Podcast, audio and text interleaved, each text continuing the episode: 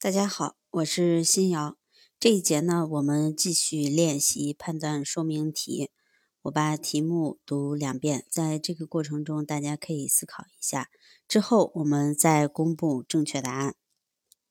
第一个，法的作用是天然的。法的作用是天然的，这个说法是错误的。法的作用不是天然的。而是被赋予和设定的，是国家政权法的创制者和一定的时空条件所创设的，用来影响社会主体和社会关系的力量。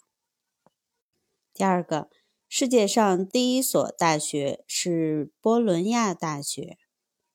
世界上第一所大学是波伦亚大学，这个说法是正确的。世界上第一所大学，即十一世纪意大利北部的波伦亚大学。当时法学是它的唯一学科。第三个，法律程序以公开性为其最高价值。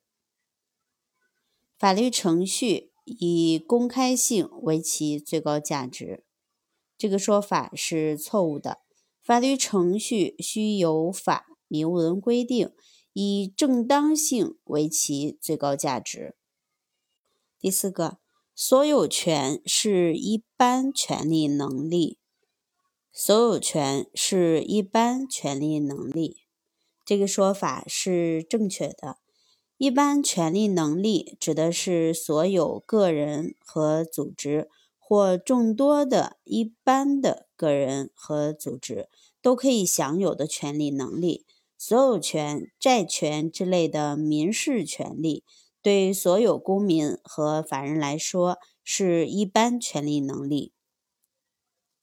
第五个，社会公众能否自觉守法，在很大程度上取决于社会法律意识的整体水平。社会公众能否自觉守法，在很大程度上取决于社会法律意识的整体水平。这个说法是正确的。法律意识是推动自觉守法的一个重要思想动力。社会公众能否自觉守法，在很大程度上取决于社会法律意识的整体水平。第六个，法律条文只是法律规则的表现形式。法律条文只是法律规则的表现形式。这个说法是错误的。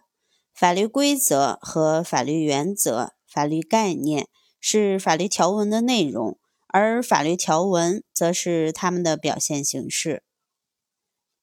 第六个，法对社会的调控作用，说明社会以法为基础。法对社会的调控作用，说明社会以法为基础。这个说法是错误的。社会的性质决定法的性质，社会不是以法律为基础的，相反，法律是以社会为基础的。第八个，表决法案就是通过法案。表决法案就是通过法案，这个说法是错误的。法案表决和通过法案是两个概念。